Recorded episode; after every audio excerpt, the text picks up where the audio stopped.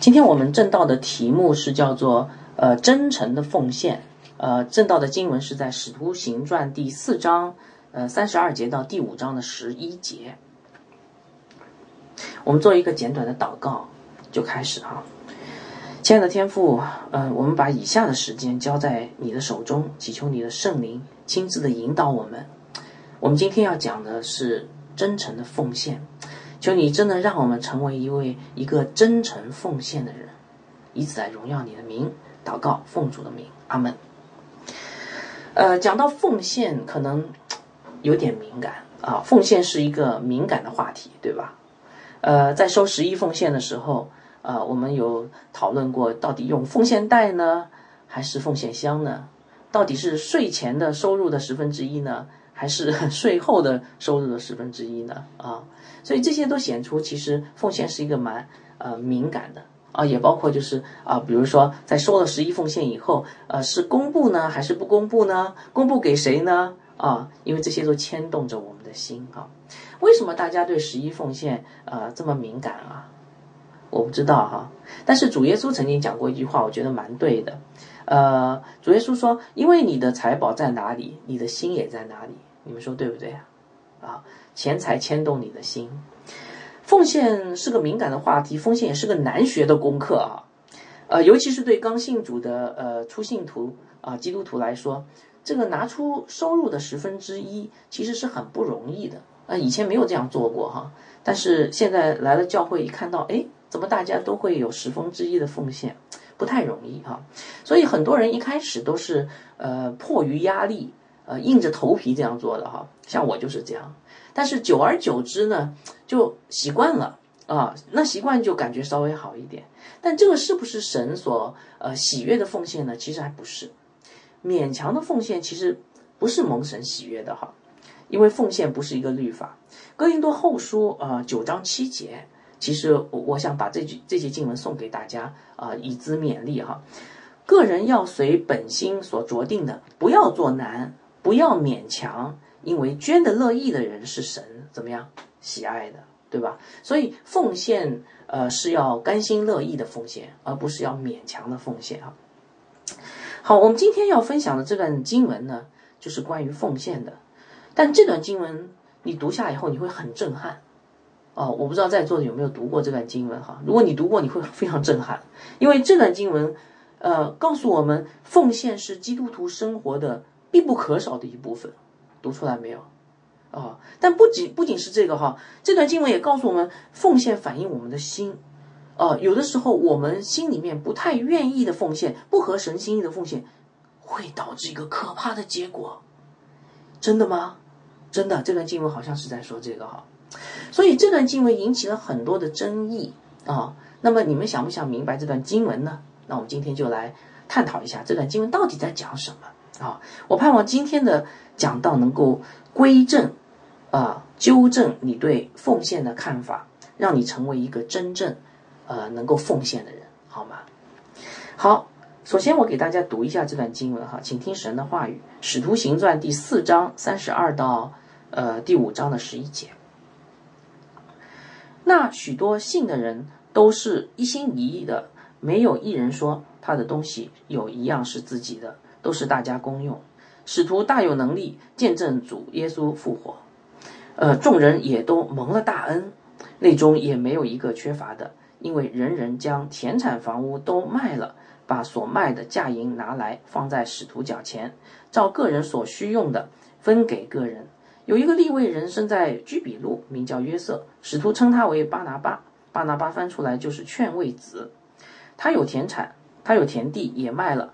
把嫁银拿来放在使徒脚前，有一个人名叫亚拿尼亚，同他的妻子啊萨呃萨菲拉，呃卖了田产，把嫁银私自留下几分，他的妻子也知道，其余的几分拿来放在使徒脚前。彼得说：“亚拿尼亚，为什么撒旦充满了你的心，叫你欺哄圣灵，把田地的价银私自留下几分呢？田地还没有卖，呃，不是你自己的吗？”既卖了，价银不是你做主吗？你怎么心里起这念意念呢？你不是欺哄人，是欺哄神了。亚拿尼亚听见这话，就扑倒，断了气。听见的人都甚可怕，都甚惧怕。有些少年人起来，把他呃包裹，呃抬出去埋葬了。过了三个小时，他的妻子进来，还不知道这事。彼得对他说：“你告诉我，你们卖田地的价银就是这些吗？”他说：“就是这些。”彼得说：“你们为什么同心试探主的灵呢？埋葬你丈夫的之人的脚已到门口，他们也要把你抬出去。”妇人立即扑倒在彼得脚前，断了气。那些少年人进来，见他已经死了，就抬出去埋在她丈夫旁边。全教会和听见这事的人都甚惧怕。大家怕不怕？好，这段经文呃的中心思想啊，我这个 PPT 上有哈，大家可以看一下。这这段经文中心思想其实告诉我们，基督徒给神的奉献要出于真诚的心。如果不出于真诚的心，会发生什么事啊？啊，呃，有人说这句话好像是一个老生常谈，哎。呃，难道基督徒给神的奉献不不会是出于真诚的心吗？啊，如果你真的去这样做哈，你真的去这样奉献，你会发现这句话啊，这个中心思想其实叫做说起来容易，做起来难。不信你去试试哈，真的要按照圣经的标准去做到真诚奉献呢，你要需要极大的勇气啊。好，接下来我会分三部分来讲解呃今天的这个讲章。第一部分是叫做真诚的奉献是怎么样的，这个是四章三十二到三十七节啊。第二部分是虚假的奉献是怎样，这是五章一到十一节。那最后第三部分的讲章我会谈一谈什么叫最美的奉献，最合神心意的奉献，就是从整本圣经我们来看一看怎样的奉献是最合乎神心意的哈。首先，这段经文告诉我们，真诚的奉献是教会生活不可缺少的一部分。你们看到没有？我们来看四章三十二节哈，那许多信的人都一心一意，呃，没有一个人说他的东西有一样是自己的，都是大家公用的。哎，我们我们在读史，我们讲使徒行传已经有呃一段时间了哈，呃，我们这个知道使徒行传的头几章讲的是什么事啊？是新约教会呃被建立，对不对？所以在新约教会被建立的时候呢，我们看到神行了一些事情，比如说有释经讲道啊，比如说有一个呃这个放胆的见证啊，比如说有圣灵的大能啊，我们还看到比如说敬拜团契什么。呃，那个宣教教导向上向下向内向外这样的一个平衡的生活模式啊，对不对？所以这个是神在教导今天的教会应该如何建立教会。因为当时初代的教会新约教会刚被建立的时候，这个模型没有被后来的教会历史的当中的诸多的问题产生改变的这个模型啊，就是神要教导我们的。而这个模型当中，请大家注意。读到第四章三十二节，就讲到了这个模型当中一个有一个非常重要的要素，就是奉献。所以，奉献是神对教会的心意，奉献是基督徒生活当中必不可少的。呃，而且奉献不是只是某些人，是所有人。我们来看啊，这些经文怎么说的？他说有许多信的人都怎么样，一心一意，对吧？啊，全人的。啊，完全的、彻底的、没有杂念的，凡物公用，是吧？而且这些人当中没有一个，就是所有的人都啊说他自己的东西呃没有一样是他自己的，都是凡物公用的哈。所以我在读到这里的时候，我问大家一个问题，请问新约教会今天教会的奉献只限于十一奉献吗？只限于你你把你的收入拿出了十分之一吗？读了这节经文，你会发现不是哈，对不对？这节经文说他所有的东西都不是自己的，都是凡物公用。那么这个是什么意思啊，弟兄姐妹？这个意思就是告诉我们，如果你今天信主，其实神的心意是完完全全把你自己归入教会，奉献你自己，包括你自己的一切。那这个这个是神的对我们的心意哈，这个其实才是基督不折不扣的基督徒的这个奉献的原则。也许你听到这里会吓一跳，但是我等会会解释一下哈。当然，我们要这里要呃指出来哈，呃，有的时候这些异端就利用一个错误的认知，告诉我们说，哎，你要把你家里的一切都拿出来给到我们。但是你们仔细看这些经文，有没有这样说呢？其实没有这样说，奉献一切给神是应当的。但是怎么奉献呢？我们来看啊，这节经文说，没有一个人说他他的东西有一样是自己的，这什么意思？这些东西还在他手里，但是他已经归给神了。大家明白吗？啊，就好像是呃，你的财产，呃，其实是属于神，但是呢，仍然在你的账户上。今天教会不会让你把你家里所有的存款全部拿出来说，你赶紧把它奉献了。不是的，今天教会会告诉你说，你的财产仍然放在你那里啊。我们只我们只收十一奉献，因为这是你对神的心意一个表达。但是你要记住，你放在你的账户上的钱，你的财产，你愿不愿意都拿来奉献给神啊？虽然记在你的名下，你愿不愿意成为神对这些产业的管家啊？这个才是我们基督徒应该有的这个想法哈。好，所以大家看到没有？全所有奉献，对不对？那有人说这个要求是不是听起来太高了？是不是啊？啊，呃，如果你这样想的话呢，其实你已经不对了啊。为什么不对呢？我告诉大家哈，你们仔细看这节经文有有没有告诉我们说这是一个强迫的命令啊？好像没有吧？对不对？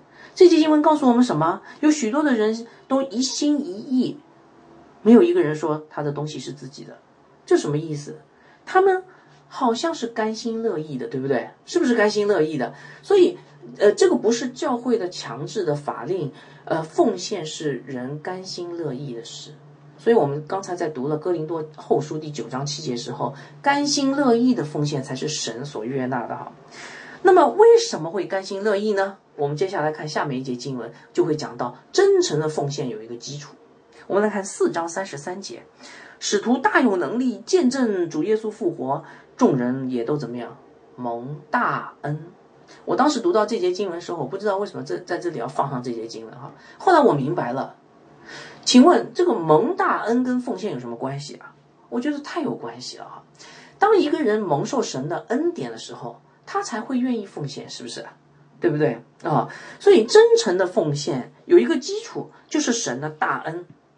我们在《使徒行传》里面其实是找不到任何关于强制基督徒要交奉献的这个经文，全部的奉献，全所有奉献是初代教会的基督徒经历了神的奇妙伟大的救赎大恩以后的回应，大家明白吧？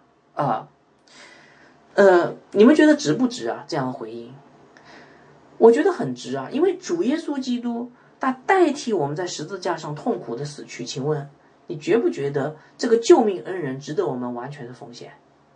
啊，如果你真的明白，呃，基督的救恩有多伟大，我相信你一定会成为一个全所有奉献的人啊！所以今天这个也对教会有一个提醒啊，教会其实不要用命令去辖制大家，这是我的一个看法，就是呃，你辖制其实你会给大家一个非常大的可怕的这个枷锁。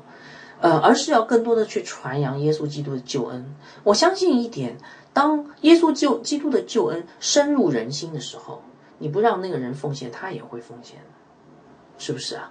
而且那才是甘心乐意的奉献，才是合神心意的奉献。好，那么讲回来哈，那么有人会说说，等一下，你刚才说了，如果。呃，奉献不见得要把所有的钱都放到教会的教会的账号上面，而是可以留给我的。那这怎么搞得清呢？对不对？那不就等于没有奉献吗？是不是啊？哦，呃，我说我奉献好，太好了。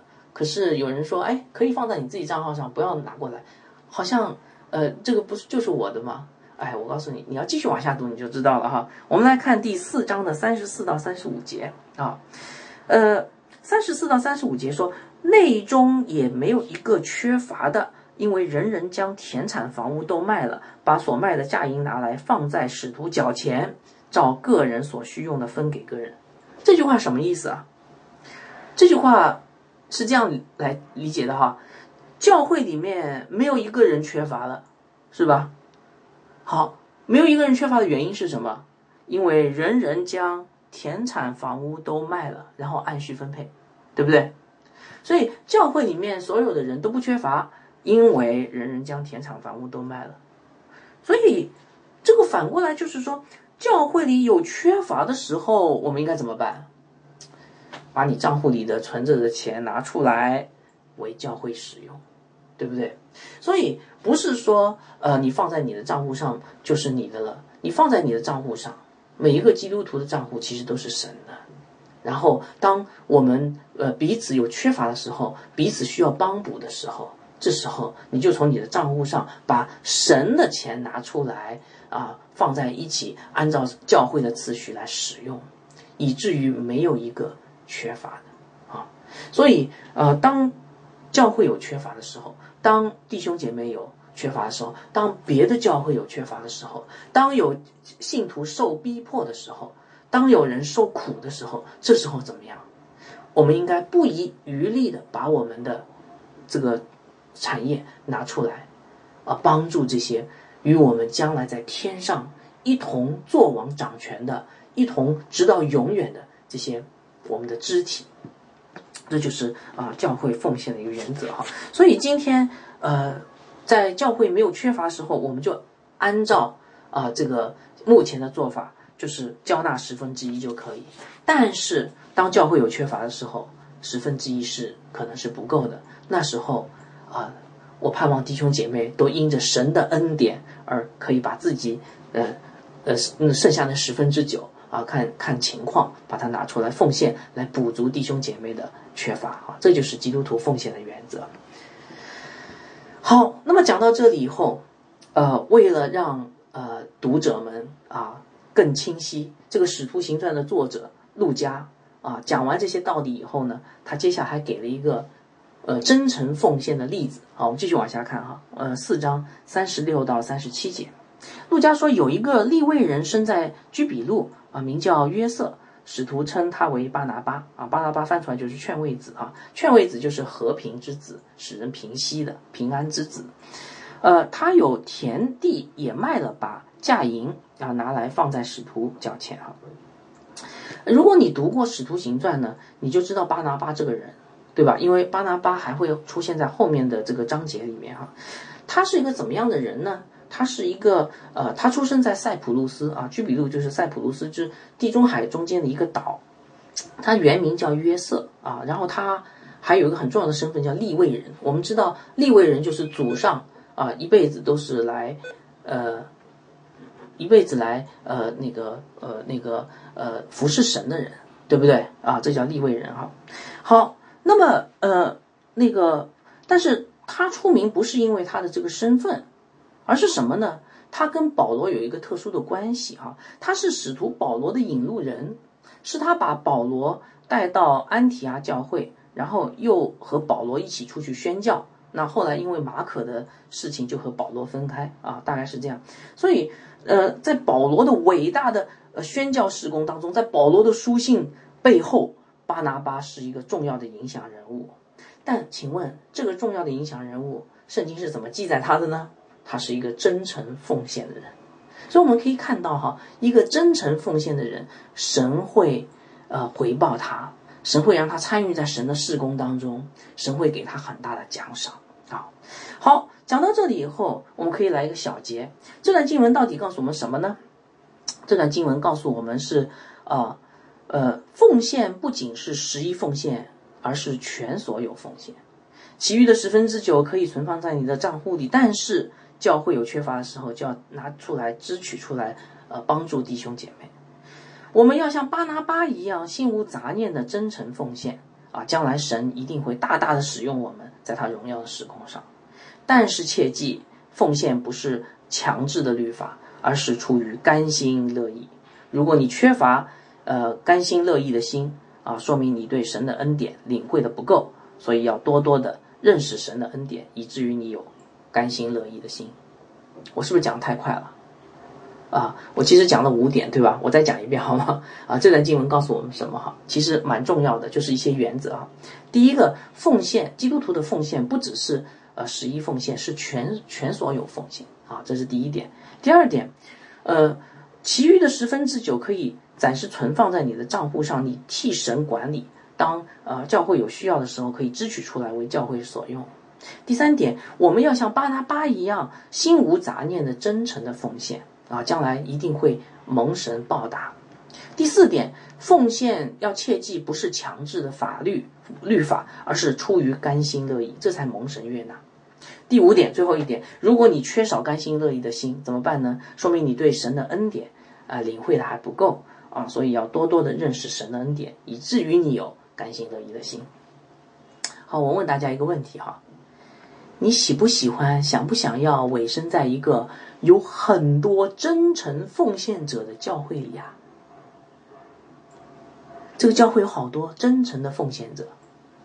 我想每个人答案都会说：“嗯，我喜欢哦，因为这样子教会很美好啊，大家都在奉献。如果我的生活发生了危机，就有很多来帮助我，哎，对不对？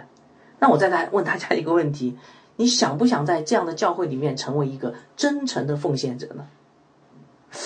这个好吧，呃，这个问题留给大家，我相信大家自己有答案。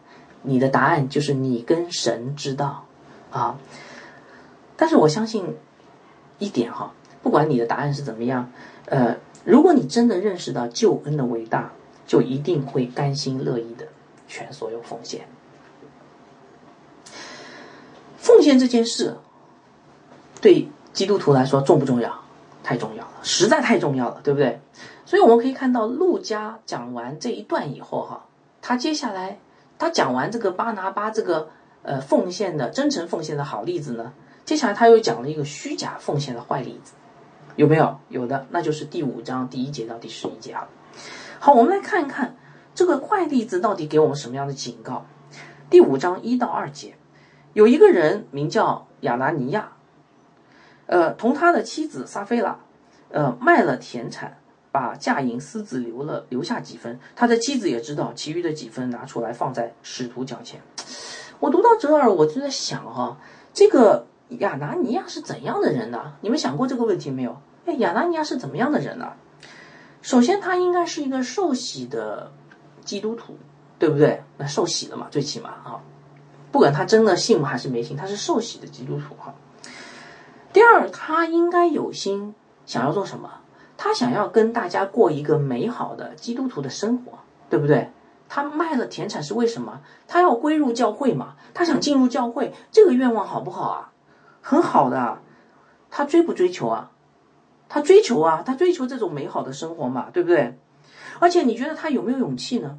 我觉得比很多基督徒都有勇气。他把田产给卖了。今天有有哪一个人来到教会，然后就把田产卖了呢？而且拿出一部分，应该他拿出是超过十分之一的，去给到教会。你说这样的人是不是？如果在今天的教会里，是应该得奖赏呢，还是应该被咒诅啊？我觉得这这样的人在今天的教会里面应该得奖赏，因为其实更多的人比他做的差，对不对？这样的人在今天教会里面，牧师一看到应该很开心，哇，这个人奉献可不止十分之一啊，对不对？应该是呃，就算没有称赞，也应该有鼓励吧，对不对啊？那么有人说，你看他还是有私心，嗯，谁没有私心啊？他他有一些私心。他留了一些嫁银，因为他心里还是有点担心，对不对？啊，担心说万一出问题，我怎么生活呢？而且，请大家别忘了哈，新约教会那个时候成立了多长时间？连一年都没到，半年都没到啊，三个月都没到，就几个星期，对不对？所以他是个什么人？初信徒，他刚信主的，好，他还没有来得及受神学装备了啊。新约教会成立没几天，所以我问大家：对一个刚信主的人，他就把田产给卖了，哇！你说他信心是不是比你大？所以亚拿尼亚到底是一个怎么样的人呢？我请大家想一想啊。好，如果你觉得亚拿尼亚还可以的话，你看彼得怎么对他？我们接下来来看啊，彼得非但没有称赞他，还给他一个严厉的指控。我们来看第四章三到四呃第五章三到四节。彼得说：“亚拿尼亚，为什么撒旦充满你的心，叫你欺哄圣灵，把田地的价银私自留了几分呢？田地还没有卖，不是你的吗？既卖了价银，不是你做主吗？你怎么心里起这意念呢？” 这个彼得就给了亚拿尼亚没有称赞，而是当头一棒，对不对？而且我们会发现，彼得这里的讲法有点。感觉有点突兀哎，为什么？你你们有没有发现彼得好像没有进行深入调查就这样说了？对不对？而且彼得也没有给亚拿尼亚任何辩解的机会，有吗？没有啊。那有人说啊，不是的啊，因为彼得可能有深入调查，也有可能人家告诉彼得的，只不过呢，陆家没有记载。那我问你，就算呃彼得有深入到调查，但陆家为什么没有记载？我们知道陆家的记载都是根据圣灵的感动，对吧？圣经都是圣灵的感动，呃，人作者写成的话语。请问为什么在这里神不要强调这个彼得有没有调查？为什么呀？为什么啊？我告诉你哈，因为路加要在这里强调的是，也许在别人眼里看来，亚拿尼亚行为是可以的，但是神却完全不能接受。那这是关键点。哇，那你会说哇，那亚拿尼亚罪到底是什么呀？这听起来蛮可怕的，是不是啊？刚才说亚拿尼亚如果在今天的教会还是个蛮不错的人呢，可是亚拿尼亚到底犯了什么罪啊？是不是他奉献太少了呢？好，我们一起来看啊，第五章五节下半句，彼得继续说，彼得把他的问题讲出来了。彼得说：“你不是欺哄人，是欺哄神呢。”彼得意思是什么？亚拿尼亚的罪是他骗神，对不对？亚拿尼亚错就错在他其实没有完全奉献，但是他让人感觉他完全奉献，他私自留下了一些嫁银。对不对？那他奉献给神，他给呃，他奉奉献给谁？他给神的，给圣灵的。结果他骗神，是不是？那彼得就说亚拿尼亚的罪是因为他骗圣灵，欺哄圣灵，这就是他的罪。那我问大家，欺哄圣灵严不严重啊？太严重了。因为你记得主耶稣曾经讲过一句话吗？我给大家读一下啊，在马太福音第十二章三十一到三十二节。比主耶稣说，所以我告诉你们，人一切的罪和亵渎的话都可以赦免，唯独亵渎圣灵总不得赦免。凡说话干犯人子的，还可得赦免；唯独说话干犯圣灵的，今世来世总不得赦免。所以亚拿尼亚干犯圣灵啊，是不是啊？这个罪叫做今世来世总不得赦免。所以彼得调不调查不太重要，大家现在明白了吧？啊，因为这个人没救了啦，因为这个人干犯圣灵，犯了不可饶恕的罪，后面悔不悔改不重要，调不调查不重要，他的结局已经定了。好，亚拿尼亚的结局是什么？我们继续往下看哈，第五章的五到六节，亚拿尼亚听见这话就扑倒断了气，听见的人都甚惧怕，有些少年人起来把他。包裹抬出去埋葬了，亚拿尼亚连一个悔改的机会都没有受，就受神的咒诅，给直接死掉了，对吧？而且他死的很没有体面，扑倒，没有尊严哈。你看，甚至连通知家属都来不及，而且你看他的尸体被人家包裹，就好像这个人得了新冠肺炎，哎呦，这个人有传染病，赶紧把他扔掉，对不对？把赶紧把这个尸体处理掉。你看一点尊严都没有的，因为这个人欺哄圣灵。啊，所以我想在这里，呃呃，这个圣经要让我们看见的是，千万不要欺哄圣灵。今天我们要尊重神的话语，尊重圣灵的能力，我们千万不要去贬低圣灵，或者是滥用啊圣灵能力，呃那个妄称是圣灵的能力，这个很重要。好，所以弟兄姐妹，我讲到这里以后，你们觉得这件事可不可怕？请大家想一想哈。刚才说过了，其实亚拿尼亚应该是一个已经口里承认耶稣基督为主的人，对不对？他应该已经归入教会了，是不是？然后他应该还是个初信徒，他还已经有勇气把他的产业田产给卖掉，奉献给教会。只不过他的信心不足，留了一些没有完全奉献，而且他撒了一个谎，可能他是啊，实在是面子上下不去，然后。就被圣灵当场击杀，连悔改的机会都没给，你不觉得这个很可怕吗？是不是？我问大家，你比亚拿尼亚好多少？你不觉得可怕吗？所以我在想哈，哎呀，我们就不得不想一想，说会不会是亚拿尼亚这个人呢？呃，有特殊的地方，呃，就是说他跟我们不一样，他有什么隐情我们不知道的。然后呢，他因为这个人特别，所以神就把他击杀了。有没有这种可能性呢？我们再读下去就会发现，其实不是的，是做了亚拿尼亚这些事的人都会被圣灵击杀，因为接下来他妻子进来了。我们来读一下后面的经文哈，第五章七到十一节。约过了三个小时，他的妻子进来，还不知道这事。彼得对他说：“你告诉我，你你们卖田地的价银就是这些吗？”他说：“就是这些。”彼得说：“你为什么同你们为什么同心试探主的灵呢？同心试探主的灵就是欺哄圣灵。埋葬你丈夫之人的脚已经到门口了，那他们也要把你抬出去。”妇人立刻扑倒在彼得脚前，断了气。这些少年人，那些少年人进来见他已经死了，就抬出去埋在他丈夫旁边。他的妻子跟亚拿尼亚的下场一模一样，所以不是亚拿尼亚有什么特别，这个不是个特例。这是什么？这个反映了一个道理，是也适用在我们身上的。这个道理就是说，如果你干犯圣灵，你的结局就是遭到可怕的咒诅。所以你看最后一节经文是怎么说的？第五章十一节，全教会和听见这事儿的人都甚惧怕。他们为什么惧怕？他们看懂了，不是亚拿尼亚的问题啊，是七哄圣灵就遭到同样的灭绝。那我当时就在想。也许全教会的人都甚惧怕是有道理的，因为可能教会里面还有人想第二天跟亚拿尼亚做同样的事情呢。我们今天有没有跟亚拿尼亚做同样的事情的人？你怕不怕？所以经过这件事情，全教会对神起了非常大的敬畏的心。好，那这件事情我们明白了，可是怎么去解释这件事呢？我我们为什么解释这件事？因为。前面讲过的亚纳尼亚这个样子，好像我们也跟他差不多哎。那曾经有一个姐妹呃告诉我哈，她说她把这段圣经仔仔细细的读了好几遍啊，想搞清楚这是怎么回事。为什么？弟兄姐妹，为什么？因为这件事对我们很重要，是吧？你你懂的，对吧？你知道吗？你懂的，是不是？这件事对我奉献这件事对我们很重要，是不是？对不对？如果亚拿尼亚都是这样，那我们的下场会怎样？你懂我在说什么吧？啊，因为我们当中还有好多人在纠结十分之一要不要给呢，还纠结说十分之一的税前税后啊，奉献箱还是奉献袋啊，明白吗？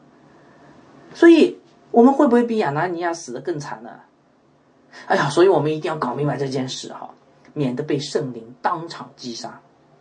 呃，其实我不瞒你说哈，我跟那个姐妹一样。我也把这段经文读了好几遍，而且我猜你也把这段经文读了好几遍，是吗？好，那么到底怎么解释呢？呃，我听过一个比较令人安慰的解释，啊，这个解释是这样的：他说亚拿尼亚不太好，但是我们比亚拿尼亚好。呃，我们不知道亚拿尼亚到底有什么不好，但是总总而言之，我们比亚拿尼亚好。我们不会被圣灵击杀，为什么呢？从哪里看出来呢？因为到今天为止，我们教会还没有一个人在聚会的时候当场扑倒死掉的。这个现象结果就证明，我们一定比亚拿尼亚好。如果现在讲这段经文的时候，突然有一个人扑倒死掉了，就说明他跟亚拿尼亚一样，他十一奉献没交。真的有这样的讲法哈，呃，你们觉得这个解释合理吗？我觉得这个解释有点牵强，对不对？啊，不管怎么听就有点牵强。那怎么来解释亚拿尼亚这个事件呢？其实从上下文我们大概可以看到找到一个答案哈。我认为一个比较合理的解释是把亚拿尼亚这个事件看作是一个特殊的救赎历史事件。什么叫特殊的救赎历史事件呢？我我告诉大家哈，我们在读《使徒行传》的时候，我们要小心一件事，就是《使徒行传》中有一些事件啊，它不是重复发生的，它是在某个特定的救赎历史阶段时候就发生了这样的一件事情，而是为了推进整个的呃救赎历史。有没有在救赎历史上独特发生的不会重复的事件啊？有没有啊？当然有啦。我举个例子，比如说十字架。耶稣基督能够再钉一次十字架吗？不能。那既然是这样的话，呃，五旬节圣灵能够再次降临吗？不能，它已经降临了。基督已经定十字架了，新约教会已经成立了，所以有很多的事件哈，我们要小心。呃，使徒行传当中的一些行为啊，比如说行神迹啊、医治啊、说方言，不见得是会重复出现的事件啊。当然，也不是说所有的事件都不会重复出现，所以我们要细思明辨，要以经解经，才能够完全明白哪些事情是我们可效法的，哪些事情是神已经为我们特定的成就的。那么，我觉得亚拿尼亚的死这个结果哈。呃，这个这个事件应该是一个特定的事件，啊，亚拿尼亚的死可以从这里可以看到，亚拿尼亚应该是没有重生得救的人，因为重生得救的人，神会保守他，啊，到永远，他不会死的。那么亚拿尼亚为什么那个时候圣灵击倒呢？今天如果有一个外邦人还没有信主人，他如果呃给了一个不不太真诚的奉献，但他也奉献了，会不会给圣灵击倒呢？我觉得不会，因为神要借着这个特殊的事件来教导我们啊。亚拿尼亚最后一定也会受到呃末日的审判的，对不对？因为他没有信主。但是我问大家，神可不可以提前他末日的审判，然后为了？我们来教导我们的缘故，他提前亚拿尼亚的末日审判，让我们看见这样的人会呃受咒诅直到永远，会不会可以？可不可不可以？我觉得是可以的嘛，对不对？所以亚拿尼亚当场死掉，不见得今天也有人会当场死掉，对不对啊？其实这样的事情在旧约里面也有发生。我记得以前有啊有一些人一直在质疑说，嗯，旧约里的神很残忍呐，因为你看。出那个约书亚记，旧约里的耶和华，耶和华让约书亚让以色列的军队到一个地方就把那个地方人全部杀光，是不是？好残忍呐！你看耶稣不是讲爱的吗？所以有人说旧约里的神一定不是新约里的神哈，这样的理解其实不对。神永远是神，永远是一样的。天赋就是主耶稣呃彰显出来那个慈爱的样子。可是为什么他对迦南人这么凶残呢？其实不是，是因为他为了推进救赎历史，以至于他提早对迦南人的审判，可不可以？我们知道迦南人很败坏的，把他们的儿女献上那个金火，对不对？有很可怕的那个呃这个风俗，行淫的风俗等等，这些很败坏，他们迟早要受神的审判，但神把他们末日的审判提前，然后来警戒。以色列民如果这样做的话，你们也有同样的下场，可不可以？那亚拿尼亚的这个事件也可以这样来解释啊。所以，亲爱的弟兄姐妹，我这样说的原因是因为我想告诉大家，呃，一个真正重生得救的人，我们不要过分的担心啊。神一定不会这样待我们的，因为主耶稣说：“我不撇下你们为孤儿。”如果你真正的信主，神会保守我们到永远。那如果不信主呢？将来有末日的审判啊！神知道我们的软弱，所以他要用这个事件来让我们看清楚我们自己，让我们悔改，让呼召我们悔改哈，让我们不要成为一个虚假的奉献者，因为这个太干犯神明，这个得罪神，是要得到末日审判。所以，亲爱的弟兄姐妹，呃，我在这里想。请大家扪心自问，啊，扪心自问，你看看你自己啊，你有没有全然奉献的心啊？你有没有留下一些啊不给神的，留下一些给自己、给自己的家人不给神的？啊，这个话我请大家好好的想一想啊。虽然神没有要求你把所有的产业都变卖了，但是你的心里。有没有仍然把你手上的这些产业看作是你的呢？还是看作已经奉献给神了呢？而且和亚拿尼亚相比，你觉得你比亚拿尼亚好多少呢？是不是啊？啊！如果今天神不怜悯我们，没有恩典给我们，请问你觉得你会不会像亚拿尼亚当场被击杀呢？所以，请大家好好想想这些问题啊！但其实我觉得我们可以挖得更深一点。我问大家一个问题啊，你们想再想深一点哈，因为我觉得问题没有那么简单。亚拿尼亚，请问他欺哄圣灵的动机是什么？是什么促使亚拿尼亚欺哄圣灵的呢？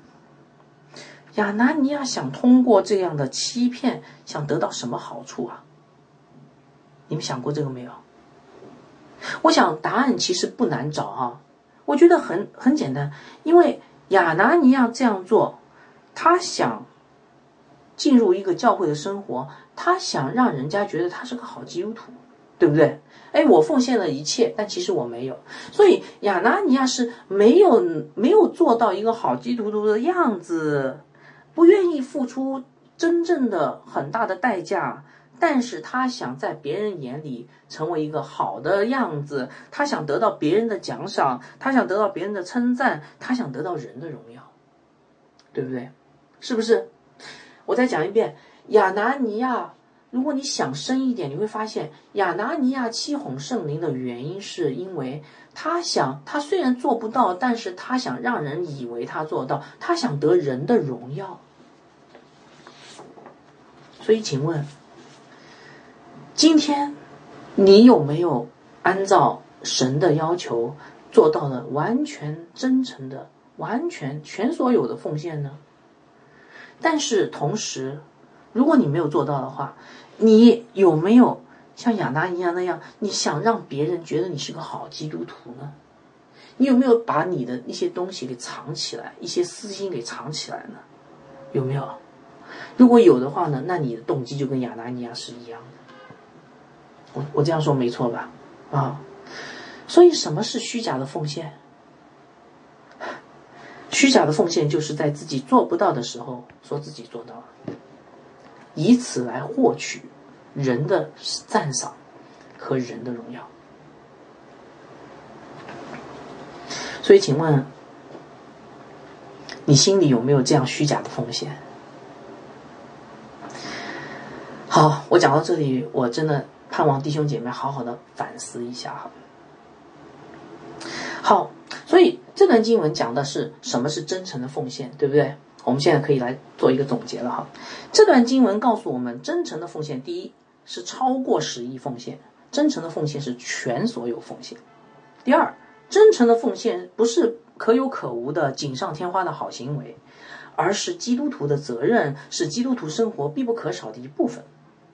第三，真诚的奉献，呃，不是律法的辖制，而是甘心乐意。第四，真诚的奉献不是求人自己的荣耀，而是求神的荣耀。所以，我们可以看到神的心意是怎样的。神的心意是让我们像巴拿巴一样真诚的奉献，而神厌恶像亚拿一样一样虚假的奉献。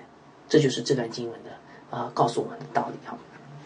那么讲到这里以后，其实。我们就会联想到整本圣经关于奉献的这个主题。其实这个奉献的这个道理，哈，真诚奉献这个道理，呃，其实不是不光是在使徒行传里面，其实圣经里面有很多呃这样的例子啊。我举两个例子给到大家。第一个，你们记得在创世纪第四章就有这个奉献的例子，对吧？那个时候有两个兄弟，弟弟叫亚伯，哥哥叫该隐啊。弟弟亚伯呢，他奉献的是什么呢？是呃，他的羊群当中头生的和羊的脂油，就是他最好的那一部分，他把他能力范围里面能够拿出来最好的东西给到神。哥哥呢，该隐呢，呃，圣经记载说他只是从他的这个田里的出产里拿了一点东西出来啊，所以可以看到该隐的奉献不太真诚，但是弟弟亚伯的奉献很真诚。结果，请问神喜悦谁的奉献？神把亚伯的奉献拿走，对吧？后来才导致了这个凶杀案啊。好，在主耶稣的时代也有这样的情况，大财主啊，主耶稣坐在这个圣殿门口，大财主捐了一大笔钱在这个圣殿的库里面啊，是不是啊？照理来说，应该给他掌声啊，但是没有。接下来来了一个穷寡妇，她往那个这个库里面投了两两个小钱，然后主耶稣这个时候就。发言了，主耶稣说：“嗯，这个穷寡妇做得好，因为这个穷寡妇把她养生的钱，就她活命的钱，两个小钱都拿出来了。这个大财主呢，拿是拿了，可是他有好多好多钱，他只拿了一点点出来啊，按照比例，所以谁奉献的多呢？穷寡妇啊。所以我问大家，主耶稣看重的是是什么？是奉献的金金额呢，还是你奉献的心啊？”主耶稣看重的是你奉献的心。弟兄姐妹，我在这边好好的跟大家说好，这是题外话。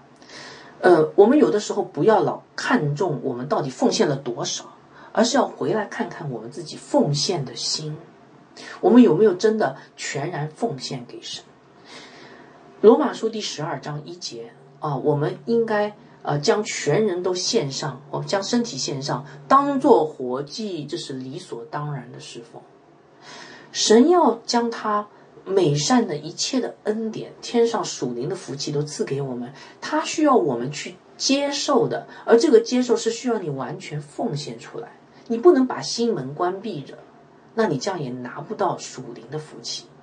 好，好，那么圣经当中还有更令人感动的奉献啊，比这个穷寡妇的奉献更好啊，我们就一定要谈谈有一个人叫亚伯拉罕啊。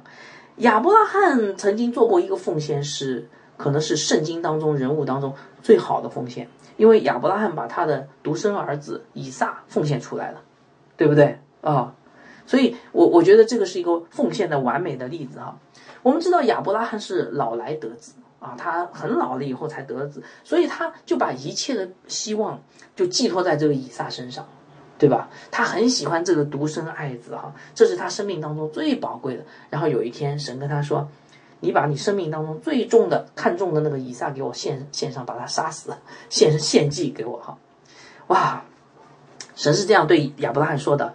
神说：“你带着你的儿子，就是你的独生子，你所爱的以撒，往摩利亚去。我只是你的身上，把他献为燔祭。”亚伯拉罕听得懂吗？当然听得懂。献为燔祭就是杀死。而且神也知道，他爱不爱的儿子，爱你的儿子，你独生爱子，你所爱的，是不是啊？哦，哇，这个真的是一个艰难的考验啊！但是感恩啊，我们的信心之父亚伯拉罕毫不犹豫的带上他的独生爱子，就去了摩利亚山啊。但是亚伯拉罕这个故事哈。呃，现以下这个故事有个非常奇妙的地方，我不知道大家有没有读过这个故事啊？有没有感受到？就是当亚伯拉罕呃准备手起刀落把这个以撒给杀掉的时候，献祭的时候，这时候神突然出手把他阻止掉了。神为什么出尔反尔？一开始不是让亚伯拉罕献以撒吗？现在怎么又不献了呢？啊，我们都知道答案，因为就在经文里啊，《创世纪》第二十二章十二节。神阻止亚伯拉罕，然后跟亚伯拉罕说：“嗯，现在我知道你是敬畏神的。哦，神要的是一颗真诚奉献的心。亚伯拉罕，现在我知道你敬畏神，因为你没有将你的儿子，就是你的独生子留下不给我。所以，亲爱的弟兄姐妹，神要的是什么？神真的要以撒吗？不，神要的是你有一颗真正奉献的心。神其实不要你的钱。”不要你的财产，神这些都不要，神要的是你呀，大家明白吗？所以神看重的是一个真正奉献的心，弟兄姐妹，我们当有这样的心。亚伯拉罕的故事不仅让我们看到亚伯拉罕的真诚的奉献，其实还给我们看到一个世上最美的奉献。哎，前面你不是说过了，亚伯拉罕这个是完美的例子，不，你还没有看明白亚伯拉罕。背后故事背后的那个那个事情哈，因为我们都知道啊，亚伯拉罕献以撒这个故事其实是预表主耶稣基督的救恩的，对不对？亚伯拉罕这位老父亲要把儿子杀死献上为祭，而且摩利亚山上，请问摩利亚山就在哪里？就是后来耶稣基督被钉十字架那个哥哥塔，哥克塔山。这个事件是预表着天父这个老父亲要亲自杀死他的儿子在十字架上，为什么？因为他要让他的儿子为我们这些不甘愿真诚奉献的像亚拿尼亚一样的虚假奉献的人可以得救。这就是世上最美的奉献。十字架是世上最美的奉献，十字架是世上最美的奉献。因着十字架是最美的奉献，我们这些亚拿尼亚们得救了。今天你没有被圣灵击杀，因为主耶稣基督的宝血涂抹你，是吗？这就是约翰福音三章十六节所说的：“神爱世人，甚至将他的独生子赐给他们，叫一切信他的不至灭亡，反得永生。”所以，亲爱的弟兄姐妹，我们当反省我们的自己的奉献是否出于真诚呢？是否愿意全然献上，不留分文呢？是否只求神的荣耀，不求你自己的荣耀呢？神告诉我们，他才是世上最真诚的奉献者，他的奉献的对象就是我们这些罪人。所以今天他呼召我们。因着他的爱激励我们，让我们也成为一个全所有奉献的真诚奉献者。不要求人的荣耀，要求神的荣耀。在基督徒的生活当中，啊，要完完全全活出一个真诚奉献的生活，因为神所要的就是一颗真诚奉献的心。好，让我们一起做一个祷告结束。亲爱的天父啊，你的话语真的奇妙美好。让我们明白，其实我们离亚拿尼亚不远。让我们明白，若不是耶稣基督的宝血遮盖我们，我们真的是遭了咒诅了。让我们明白，你的心意是让我们真诚的奉献，而这真诚的奉献，就像巴拿巴一样，将参与在你荣耀的事工里，你必有大的赏赐给我们。你所要的不是我们的金钱，不是我们的财富，而是我们里面那一颗。真诚奉献的心，愿你圣灵在我们里面做工，改变我们的生命。祷告奉主的名，阿门。